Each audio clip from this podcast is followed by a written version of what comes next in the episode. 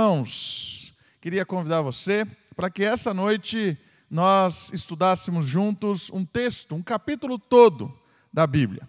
E o capítulo todo ele está na carta aos Coríntios. E só para você ter uma ideia, nós vamos falar do capítulo 12.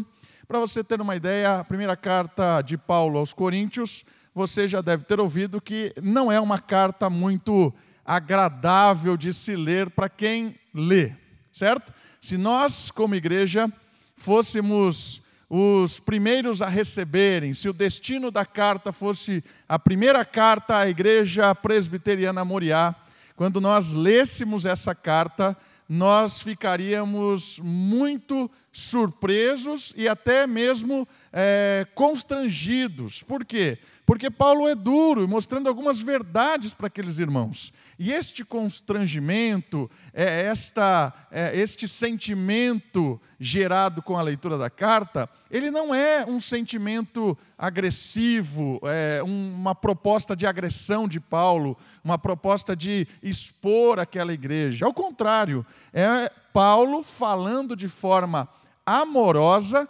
com aquela igreja, para que aquela igreja se despertasse para o Evangelho e para a sua missão como igreja. Uma igreja viva, uma igreja em que cumpre o seu papel como igreja, uma igreja que está ativamente sendo um instrumento de Deus. Por isso a carta é dura, porque tinham vários aspectos daquela igreja que não estavam indo para o caminho correto. Precisava de uma pastoral, precisava de um olhar de alguém de fora. E Paulo, muito mais atento a isso, chama a atenção em diversos pontos para esta comunidade lá em Corinto. Mas eu gostaria de trazer essa carta, que foi destinada a eles, para que ela fosse destinada a nós. Hoje, Igreja Presbiteriana Moriá, Igreja Nacional, você que faz parte da nossa igreja e você que faz parte da igreja de Deus que está ouvindo aí também, esta mensagem é uma mensagem que chega para nos constranger. E o que é essa ideia de constrangimento? Não é para que nós fiquemos envergonhados, para que fiquemos humilhados. Não. A ideia de Paulo de constrangimento é a ideia de impulsionar. Paulo revela verdades como uma mola para que essa, essa mola propulsora empurrasse para algo bom. Essa é a ideia de Paulo. O constrangimento é positivo, é constranger para mandar para a direção correta. Por isso, neste trecho específico, Paulo vai tratar aqui a carta toda em várias direções para ajustar ali a direção ou a rota ou o caminho que aquela igreja estava percorrendo. E neste capítulo especial que nós vamos estudar hoje à noite, que é o capítulo 12, Paulo vai falar sobre a essência da igreja. O que eu quero dizer aqui como essência?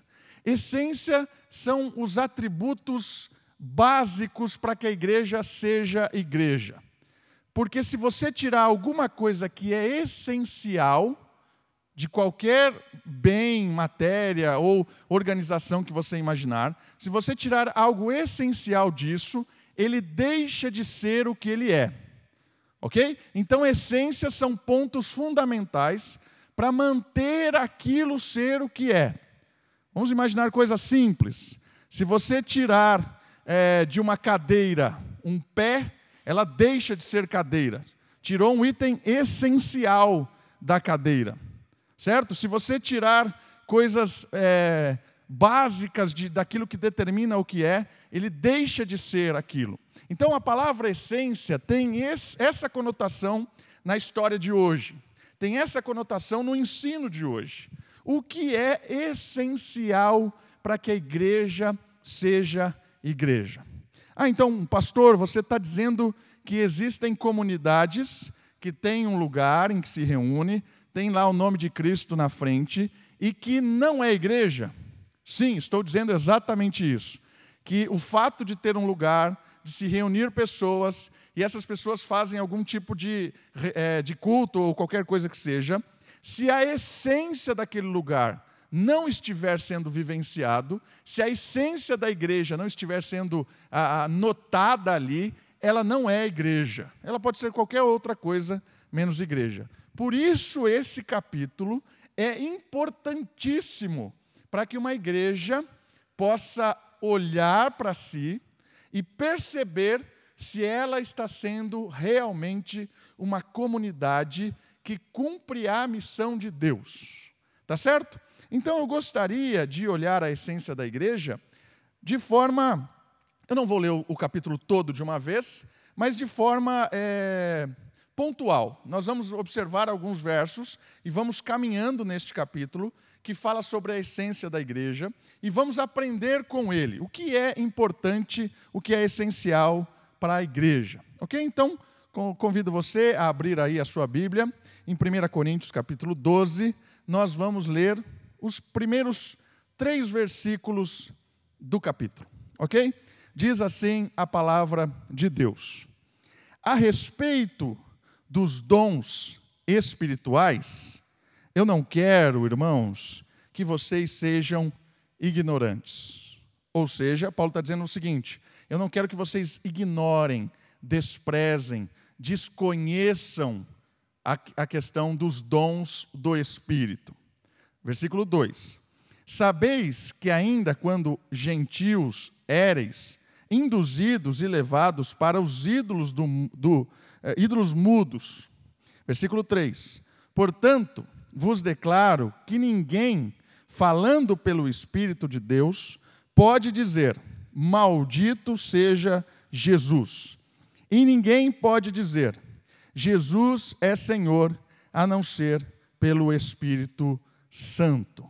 O primeiro tópico desta deste capítulo é que Paulo nos apresenta algo essencial para que igreja seja igreja. Não existe uma igreja sem o Espírito. Em uma comunidade dividida, que era o caso aqui em Corinto, cada um quer encontrar aliados para o seu lado. Ou seja, você tem aqui uma, uma comunidade dividida, com pessoas com seus próprios interesses. E aí aparece algo essencial para que isso se dissolva: a unidade do Espírito. Não existe igreja sem essa unidade do Espírito. A igreja não é um lugar de pessoas caminhando por conta própria, com ideais próprios. A igreja é uma reunião baseada no Espírito Santo. Olha que esses versículos nos revelam. Ele, ele diz no versículo 2 que quando nós éramos gentios, quando nós não conhecíamos, quando nós estávamos alheios à palavra, ao Espírito, nós éramos induzidos e levados de forma é, é, sem controle por ídolos. Nós vivíamos uma vida correndo atrás e servindo ídolos. O que isso quer dizer nos tempos de hoje? Quer dizer que quando nós não conhecemos o Evangelho, quando nós não somos tocados pelo Espírito, quando nós não fomos é, inseridos no povo, na igreja, nós vivemos com ideais falsos de ídolos. E quais são esses ideais falsos que ídolos colocam na nossa vida? O principal deles é nós mesmos. Nós servimos a nós mesmos. O maior ídolo que se apresenta na vida de alguém é ele mesmo. Por isso que nós temos uma geração cada vez mais egoísta, que corre atrás de tudo aquilo que satisfaz a si mesmo e faz isso de uma forma a desconsiderar qualquer coisa ou qualquer pessoa que venha impedir a sua felicidade. Esse é o discurso da moda é o discurso da felicidade a qualquer preço. Custe o que custar, seja feliz. Essa é a, a, a, o ídolo da moda, é aquilo que, que pulsa o coração de alguém que é levado por um ídolo mudo. Mas o apóstolo Paulo está dizendo assim: quando nós éramos levados por esse ídolo mudo, as nossas escolhas, o nosso estilo de vida, ele formava quem nós éramos. Ele dizia para nós quem nós éramos. Eu não sei se você já percebeu, quando alguém pergunta para você quem é você, qual é a resposta que você dá? Você tem diversas maneiras de responder essa resposta, essa pergunta. Você pode dizer que você é um conjunto de células, átomos e sangue que circula, cérebro. Você pode responder isso, porque realmente você é isso também. Você pode responder que você é simplesmente o Davi. Eu sou o Davi. Mas isso não quer dizer nada. Agora pensa comigo, qual é a resposta que você dá quando alguém te pergunta quem você é? A resposta que você dá e que, que eu dou é a resposta das nossas escolhas. É aquilo que nós escolhemos, decidimos. As nossas escolhas nos definem como pessoas. Então o apóstolo Paulo está começando a falar o seguinte: quando nós éramos levados pelos ídolos mudos, estes ídolos condicionavam as nossas escolhas e cada uma das minhas escolhas definia quem eu era. Então você responde: Ah, eu sou pastor, eu trabalho numa comunidade, eu fiz jornalismo, eu tenho uma família. Tudo isso é resultado das minhas escolhas. O Davi é resultado das escolhas. Todas aquelas que eu disse sim e aquelas que eu disse não dizem quem eu sou. Por isso, quando nós éramos levados por ídolos, nós éramos é, representantes das nossas escolhas malucas, ilusórias, perdidas. E Paulo está dizendo o seguinte: a igreja, ela é marcada por um espírito que vai modificar quem nós somos, porque vai transformar as nossas escolhas. Percebe? Então, uma igreja, ela não é igreja sem o Espírito, porque é o Espírito que nos transforma de sermos alguém que escolhe coisas pelos ídolos e começa agora a transformar as nossas escolhas pelos pelo, pelo Espírito e pelo, pelos dons que fazem parte de nós. É isso que o texto vai dizer. Deus nos vai, eh, Deus e o Espírito, a terceira pessoa da Trindade, Deus o Espírito, vai nos condicionar com dons, e esses dons vão nos definir como pessoas. E as escolhas vão nos fazer integrar uma comunidade. Olha que interessante. Não existe igreja sem o Espírito, porque sem o Espírito não há transformação de identidade. Sem o Espírito não há morte do eu para que Cristo viva em mim. Sem Espírito não há uma direção de parar de andar levado pelos ídolos e agora caminhar junto com pessoas capacitadas pelo próprio Deus. O Espírito cela a igreja, transformando pessoas, transformando a escolha das pessoas, tirando as pessoas dos seus ídolos e colocando as pessoas com o seu espírito, capacitando Deus com a presença do Espírito, transformando esse indivíduo. Por isso, todos os dons são do Espírito. Todos os dons nos capacitam a escolher, a servir. Olha o versículo 13. Pois todos fomos batizados por um só Espírito, para ser um só corpo, quer judeus, quer gregos, quer escravos, quer livres, e a todos nós foi dado beber de um só Espírito. É esse Espírito que agora nos une na mesma direção. Não existe igreja sem o Espírito, porque é o Espírito que para de colocar no, é, o Espírito que transforma o nosso coração, de cada um correndo para um lugar e nos junta para corrermos numa direção só. É o Espírito que agora cela o povo. A diferença da era do Espírito para a antiga era é que o povo de Deus, instrumento no Antigo Testamento, era uma nação. O povo de Deus no Novo Testamento é de múltiplas nações, ou muitas nações, porque o Espírito transforma pessoas de várias nações, e esse Espírito habita nessas pessoas, e esse Espírito faz com que todas essas pessoas sejam integrantes do mesmo povo. Por isso você não precisa de ser, deixar de ser brasileiro, deixar de ser americano, nordestino, paulista, mineiro. Você não precisa deixar quem você é como história para se tornar cristão. O Espírito redime a sua história e o Espírito mantém quem você é. Nós vamos falar mais sobre isso. Mas no primeiro momento eu queria que você entendesse que nós somos um único povo que o Espírito cela um único povo que caminha para um único lugar, o um único, um único povo que agora tem as suas vontades transformadas e as suas vontades capacitadas pelo próprio Espírito. Todos os dons que caracterizam todas as pessoas são fruto do Espírito. Olha só agora que interessante. Cada pessoa tem o perfil dado pelo Espírito.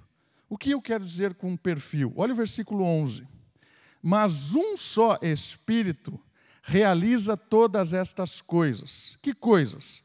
Distribuindo os dons individualmente conforme ele deseja. Vem comigo. O Espírito fez com que cada um de nós fôssemos dotados por dons, habilidades diferentes. Habilidades, gostos diferentes. Isso aqui é muito legal, porque o Espírito nos une para uma só direção, o Espírito nos, nos une como um só povo, o Espírito nos faz pertencer à mesma identidade é, celestial, mas o Espírito também nos torna indivíduos com a sua personalidade, com o seu jeito, com a sua marca. É a singularidade no meio da pluralidade. É o indivíduo no meio do coletivo. Quando o Espírito habita em nós, ele não nos transforma em uma só pessoa. Ele nos transforma em uma unidade de pessoas diferentes. Os dons Logo mais nós vamos falar especificamente o, o, o, o como ele abençoa, mas os dons, ele nos define como indivíduos com as suas características próprias. Falar mais disso. Falamos que as escolhas definem quem nós somos, certo? Quando alguém pergunta para nós quem nós somos, nós respondemos quem nós somos baseado em todas as escolhas que fizemos desde que nascemos. Quando o Espírito nos capacita, esse Espírito nos condiciona a fazer escolhas dentro das habilidades que ele nos deu. Portanto, muito das nossas escolhas está baseados na, nas nossos talentos, nos nossos dons. Vou dar um exemplo disso. O Espírito me capacitou com alguns dons. Eu acredito, no decorrer do tempo, que o dom de ensino é um dos dons que o Espírito me capacitou. E esse dom do Espírito me fez fazer escolhas. Por causa deste dom de ensino, eu decidi fazer um seminário. Por causa deste dom do Espírito, eu leio os livros, escolho os livros que eu quero, eu preparo, eu, eu, eu me esforço para preparar uma aula, uma mensagem, eu escolho fazer isso eu decidi fazer um complemento da minha formação. Eu estou estudando até hoje, né? tenho que me formar no final do ano, senão eu perco sete anos de estudo. São escolhas. O Espírito me condicionou e me, me, me deu habilidades para formar quem é o Davi hoje. E o Davi hoje, como pessoa, como indivíduo, ele tem as, os seus gostos, as suas prioridades e o seu jeito, baseado no espírito, baseado nos dons, baseado nas escolhas. Pegando uma outra pessoa, a minha esposa. Os dons da minha esposa são completamente diferentes dos meus dons. A Kate tem dom na área de serviço. A Kate tem dom na área de hospitalidade. Todas as escolhas que ela faz são baseadas nisso. Kate trabalha hoje com coisas manuais. Ela trabalha hoje com decoração, com lidando com pessoas. Ela gosta de receber as pessoas, de conversar com as pessoas. Ela gosta de organizar, fazer as coisas, as pessoas se sentirem servidas, acolhidas. Ela escolheu estudar, fazer curso. Levei a, a Kate lá aprender sobre decoração. Ela ficou quase o dia todo, boa parte do, do, dia que ela ficou estudando sobre decoração, sobre como aprimorar o seu dom de serviço. Eu passei o dia na Pizza Hut. Ela estava lá e eu estava na Pizzaria Hut. Escolhas. Né? Eu queria que você entendesse que a Kate é quem ela é pelas escolhas, pelo Espírito. O que ela gosta não é o que eu gosto. O que ela serve não é o que eu sirvo. Como ela pensa não é a forma com que eu penso. Somos pessoas, indivíduos, baseados nas nossas escolhas, baseados no Espírito, baseados nos dons. Por que, que isso é tão importante de perceber? Porque nós vivemos no tempo do egoísmo, lembra que eu disse? E o ídolo principal é o ego. Então, normalmente, quando eu tenho um gosto, quando eu tenho um dom, quando eu tenho uma capacidade, eu tendo a tornar isso universal. Eu tendo a dizer que esse é o jeito correto, isso é o certo, isso é o bom. Certo? Exemplo disso. Então, se as pessoas não gostam de estudar teologia, elas são fracas na fé se ela não pega um livro na semana para estudar as variantes textuais do livro é, de Pedro, ela não é um crente verdadeiro. Se essa semana ela não dedicou um tempo, eu começo a medir o crente verdadeiro, eu começo a medir quem serve a Deus a partir das minhas habilidades, dos meus dons, do meu jeito. E aí eu tendo a passar um nivelador, uma régua de medida espiritual. O crente de verdade é esse tipo de crente. E normalmente, quando a gente faz isso, é baseado no meu gosto, no meu dom, no meu talento, no jeito que eu sirvo. Cuidado, porque normalmente todo mundo tende a fazer isso. Eu, eu tendo a fazer isso. A Kate tende a fazer isso baseado nos dons dela. Ela pode pensar e falando assim: quem não recebe bem as pessoas, quem não trabalha de algum jeito, quem não faz isso, quem não serve dessa maneira, não é crente verdadeiro, não atingiu a maturidade. Ela está querendo nivelar. E agora eu quero que você perceba isso na dinâmica da sociedade.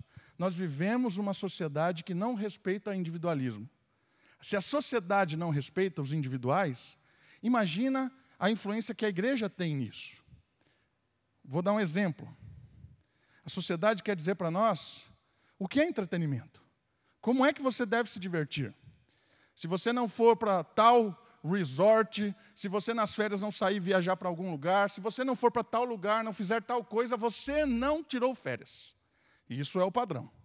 Se você não faz isso ou aquilo, se você não gosta de comer tal tipo de coisa, se você não tem esse tipo de vida saudável, se você não come, é, não come é, legume, é, linhaça, essas coisas, você não tem a medida certa, você está fora do, do padrão, você é não sei o quê.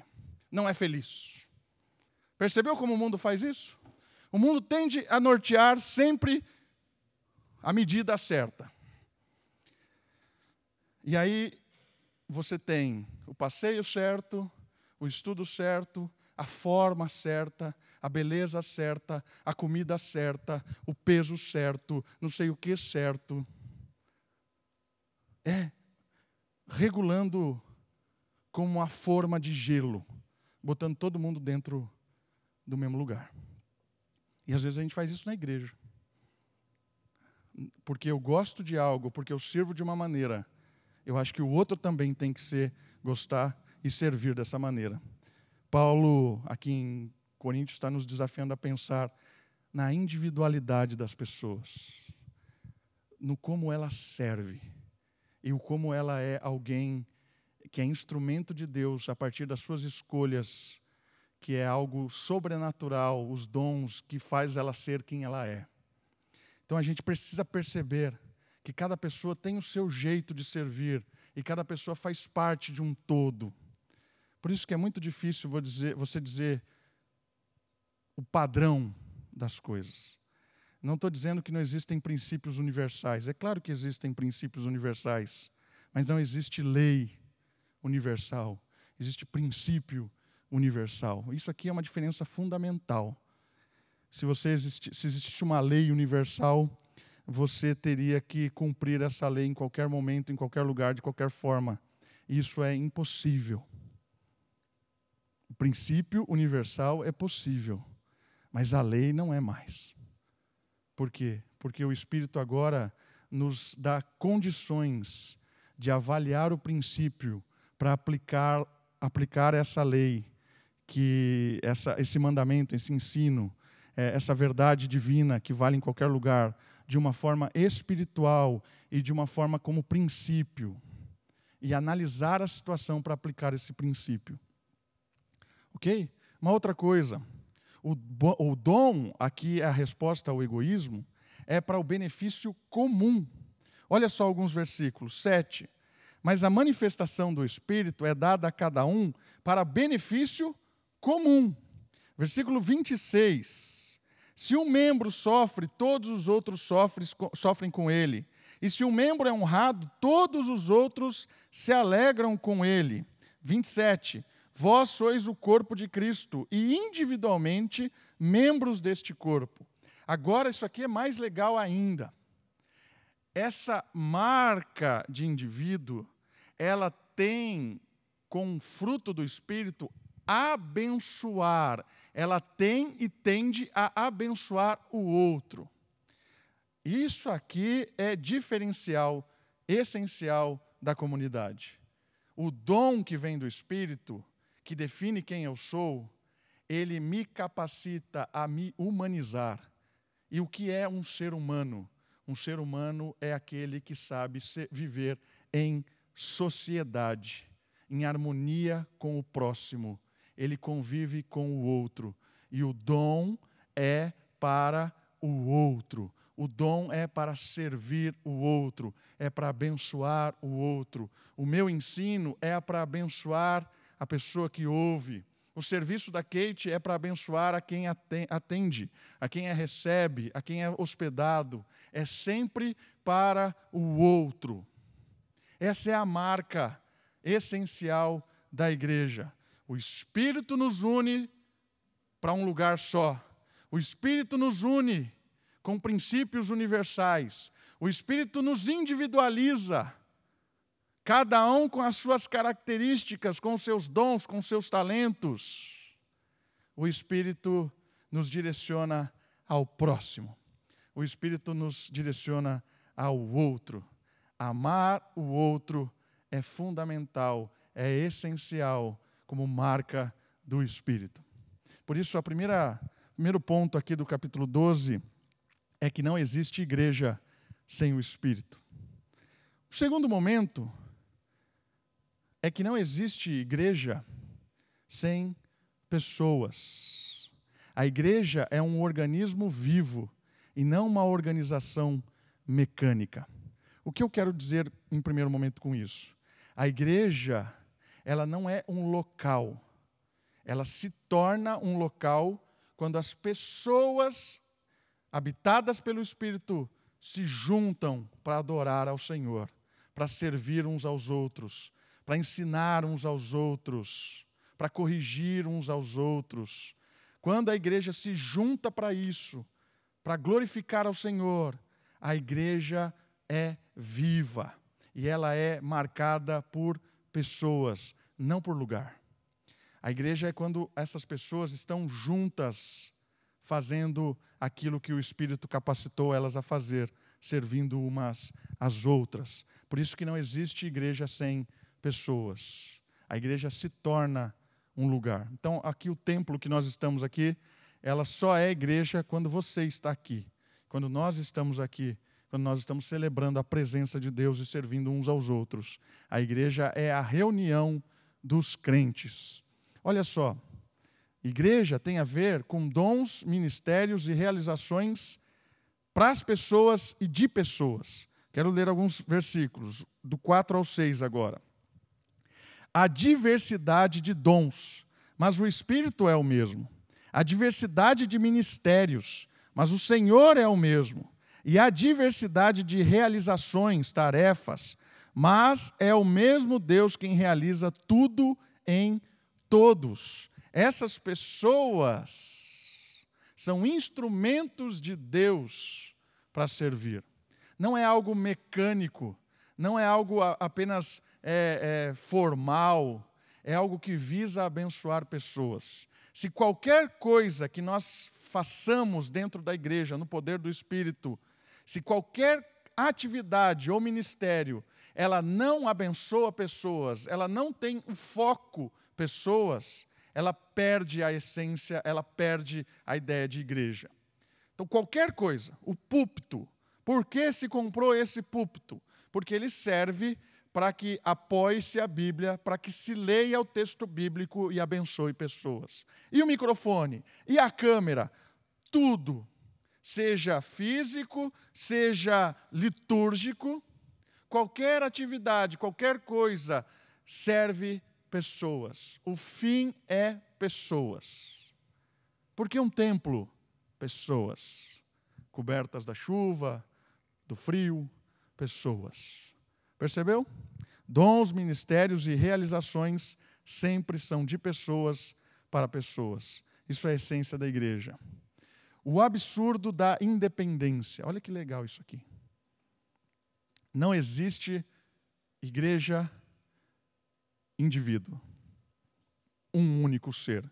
Essa pessoa, ela tem que estar no todo. Olha o absurdo da independência. O 14 até o 16.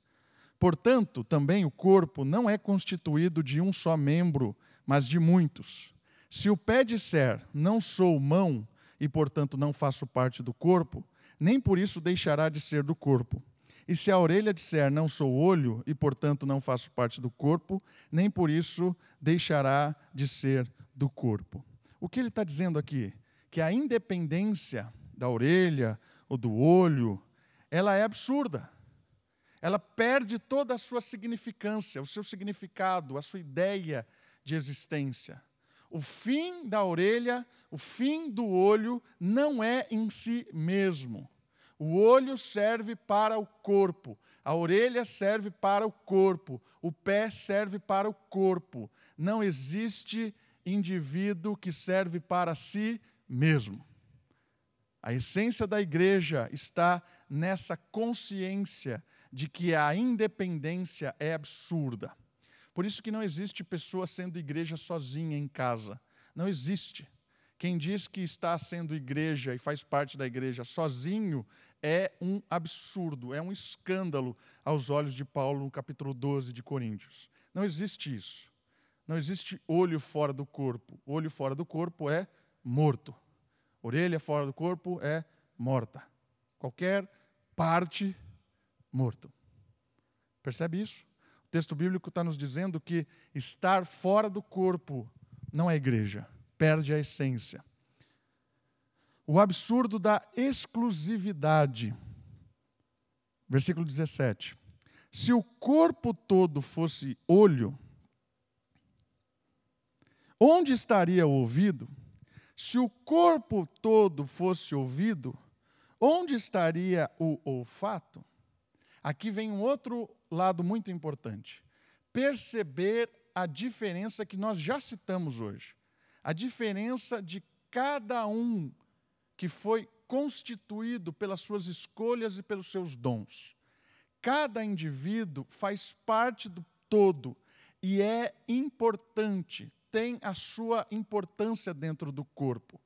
Se a gente não percebe essa diferenciação, a gente vai tentar aquela régua, que eu já disse, vamos regular todo mundo conforme o que eu acho certo, ou o outro lado é o desprezo. Ah, você não é importante ou você é desvalorizado. E esse tipo de discurso, ele é extremamente importante dentro do contexto em que ele está inserido no primeiro momento. Porque aqui em Corinto, Grécia, o pensamento da época é o seguinte: o que é uma pessoa virtuosa para o grego? Pessoa virtuosa é aquela pessoa que tem boas capacidades, e essas capacidades, esses atributos que ele tem, ele faz com que se aflore. E existe um nivelamento de capacidades. E o grego, o maior, o maior, o, maior virtude é o ensino. Né? O, filósofo é o maior de todos no grego, no grego. Ele é o nobre. Então, ele tem que se dedicar ao conhecimento e ao ensino. Ele é o top do top. Então, se você não tem conhecimento, se você não serve para nada, você é escravo. Por isso que no ambiente grego, a escravidão, ela não é negada, mas ela é muito bem vista, porque já que você é um estúpido, não serve para nada, não pensa, não faz nada, você pelo menos vai capinar, vai carregar peso e vai contribuir para o universo, para, o, para a ordem cósmica. Certo? Então há uma diferenciação das pessoas pelas suas virtudes e, e como elas expressam a virtude. E lá, nesse ambiente grego, a importância é sempre para o conhecimento. E tinham pessoas que eram desprezadas e escravas. Agora, quando Paulo traz um discurso desse, dentro de um ambiente grego, em que faz diferenciação de pessoas, um ambiente grego em que existe um nivelamento, quem não faz tal coisa deve ser escravo para não atrapalhar. Se você não tem o que fazer, trabalhe, né? porque o nobre não trabalha. O nobre só pensa e faz a sua, a sua, o seu ensino, e os outros que trabalhem por ele. Né? Agora, por isso que essa frase, o trabalho enobrece o homem, não faz o mínimo sentido. Por quê? Porque o nobre não trabalha. O nobre só manda, desmanda e ensina. Quem trabalha é o estúpido, o estúpido que não serve para nada. Percebeu onde o discurso de Paulo é dito? Quando alguém com conhecimento grego, com a mentalidade da época grega, ouve um negócio desse, versículo 17, que o ouvido tem tanta importância quanto o olho e quanto o coração, ainda que sejam diferentes, sejam indivíduos, eles têm a mesma importância e contribuem para o todo? Que eles são, diante de Deus, são é, é, instrumentos do Espírito, são, são usados pelo Espírito e eles são iguais em dignidade, em trabalho. Quando esse discurso vai para um ambiente grego, é loucura total. Quem é esse Paulo? É louco. Está criando um problema no caos, dizendo que o Zé Mané aí pode. Ah, você está maluco? Esse daí, esse cara serve para ser escravo só. Esse discurso aqui é um discurso arrasta a cultura da época. E no nosso tempo também. Ainda que nós estamos num tempo em que o cristianismo é a cultura, né? nós somos um povo cristão. A base da nossa cultura cristã, não é grega. Se você perguntar para qualquer pessoa na rua, ah, você acha que uma pessoa é mais importante que a outra, mais digna? Não, cada um vai dizer, não, todo mundo somos iguais. É, o discurso dos políticos são esse, o discurso de qualquer pessoa que você falar, não, somos todos iguais. Todo mundo vai falar um discurso cristão, somos todos iguais. Mas na prática, né, na prática, ninguém é igual a ninguém, não. Na prática, o que vale é o discurso grego. Por isso que ele, esse, esse texto bíblico de Paulo, da essência da igreja, é tão pertinente no contexto grego como é hoje. Hoje, um discurso desse nos ajuda a perceber a diferença e a notoriedade das pessoas, não só pelo que ela faz, mas porque a importância que ela faz é quando ela cumpre a obra de Deus. Isso tem algo legítimo nisso, isso é nobre, vamos usar a palavra grega. O que eu quis dizer com isso? Então, o cara, o cara pode ser um ótimo professor, mas se ele não usa esse dom para abençoar pessoas, ele se torna alguém ruim dentro do corpo. Se ele usa o seu dom para benefício próprio, esse ensino para só esnobar as pessoas, para dizer que ele tem o poder da carteirada, eu sou o doutor em tal área, você não tem que falar nada, você não entende nada. Se ele usa essa prerrogativa para desprezar as pessoas, ele se torna, dentro da comunidade, alguém desprezível. Não é a habilidade que o torna alguém honrado, é o uso da habilidade que lhe torna honrado, diferente do pensamento grego. O pensamento grego é que se ele já tem a habilidade, ele já é honrado. O pensamento cristão, não. Se ele tem a habilidade, ele precisa usar para o todo. E quando ele usa para o todo, ele percebe que habilidades diferentes da dele têm tanta importância quanto a dele. A essência da igreja está em reconhecer o indivíduo, o todo, e mostrar que nas diferenças a importância está na unidade pelo serviço uns dos outros. Essa ideia de a igreja não existe sem pessoas. E por último, o absurdo da igualdade, que já vimos também, olha o 19. E se todos fossem um só membro, se todos fossem membro, onde estaria o corpo? Acabou o corpo. Se todo mundo fosse igual, não tem crescimento, não tem maturidade, não tem desenvolvimento, não tem serviço mútuo. Por isso que as pessoas são indivíduos e o indivíduo é importante no todo. A nobreza, a dignidade não está no atributo, está no uso do atributo. Por isso que você pode ter um grande doutor em autoconhecimento sendo um inútil na igreja. Por isso que você pode ter um simples homem, uma simples mulher que mal abriu um livro do primário, sendo uma bênção pelo uso da sua hospitalidade, do seu cuidado, do seu amor. A dignidade não está na, no atributo, a dignidade está no uso do atributo. Quem hospeda, hospeda ao outro. Quem ensina, ensina ao outro. Indivíduo, coletivo, corpo. Percebeu?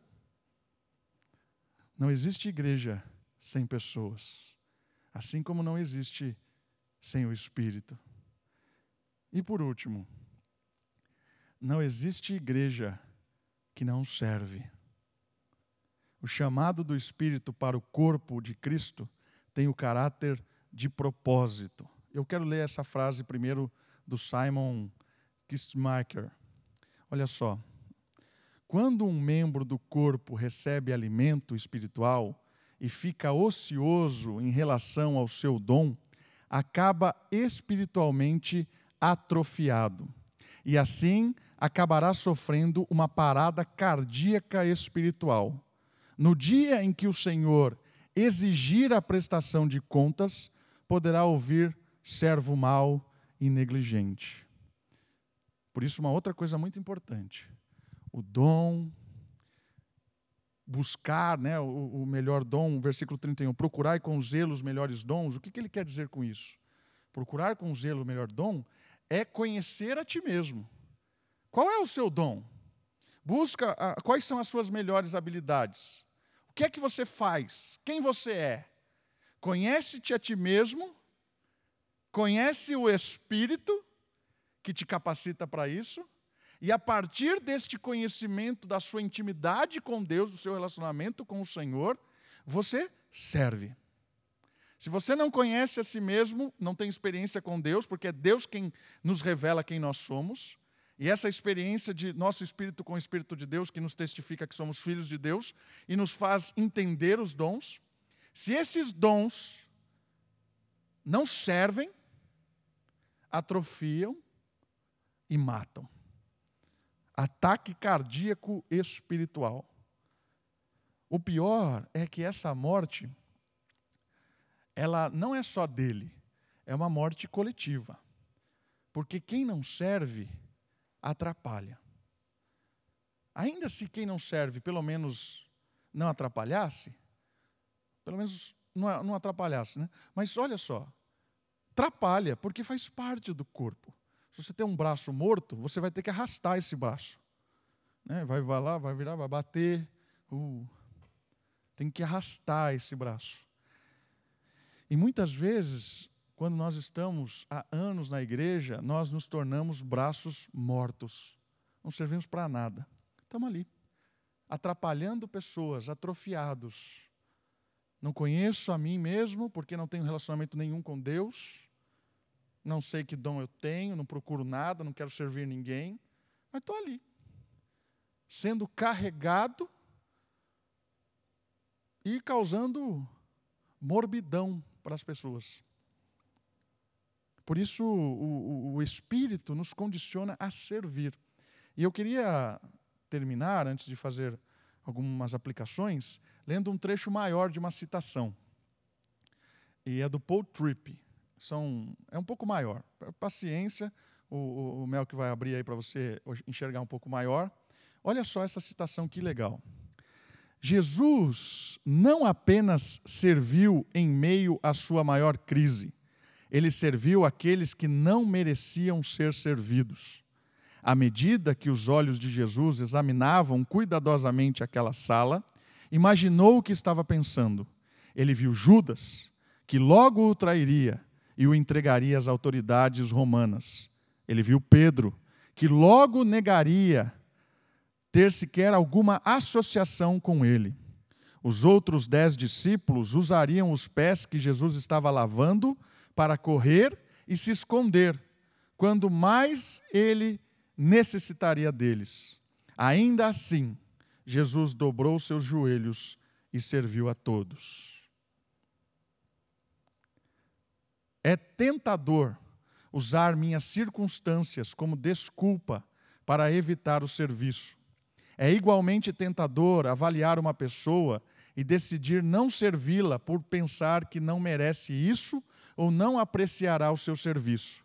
Você não precisa estar no ministério por muito tempo para encontrar pessoas centradas em si mesmas, que não acham que é seu trabalho cumprir todas as exigências delas. Haverá pessoas por quem você entregará a sua vida, e então virarão as costas e dirão que você não tem feito. Jesus o chama a mover-se na direção da vida das pessoas e tornar-se vulnerável. Ele não diz que isso será fácil. Na verdade, diz que esse é o único lugar para encontrar vida. Você encontrará a sua vida ao morrer para si mesmo e preocupar-se com outros de maneira que são arriscadas. Jesus serviu porque essa era a coisa certa a fazer e também porque ele sabia que essa era a única maneira de seus discípulos serem libertos da busca vazia por glória pessoal e da natureza escravizadora do amor egoísta. Eu gosto muito dessa citação do Paul Tripp, porque ele fala que Jesus serviu sabendo quem ele estava servindo. Jesus serviu a Pedro, a Judas, aos outros dez que correriam, e mesmo assim, sabendo quem eles eram, o que eles faz, fariam poucas horas depois, ele ajoelhou e serviu.